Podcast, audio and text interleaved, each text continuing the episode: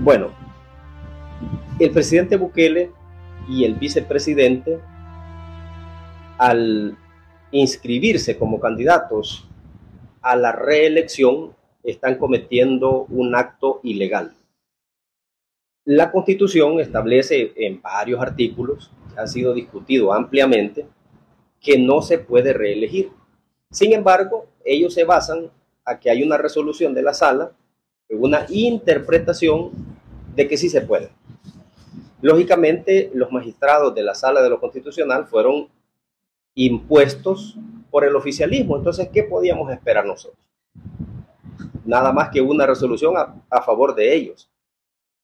Por decencia, por decencia y por respeto a, nuestra constitución y a nuestro marco jurídico, ellos no deberían participar. Deberían dejar que las eh, instancias democráticas funcionen en nuestro país.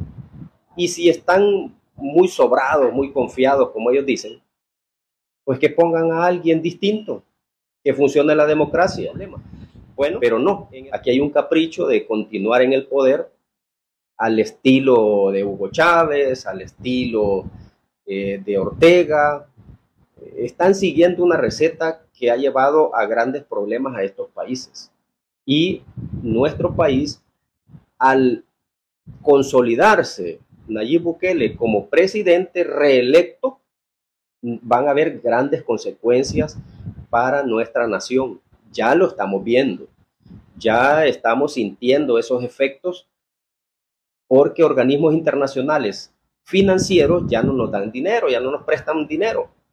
El, el Banco Mundial le cerró las puertas, el Fondo Monetario Internacional le cerró las puertas, el banco alemán le cerró las puertas. Entonces se van cerrando las puertas y nos vamos a quedar solos y en una situación caótica en materia económica y de producción interna, porque no vamos a, no vamos a tener recursos, van a escasear todos los recursos y eh, la inestabilidad política aleja la inversión extranjera.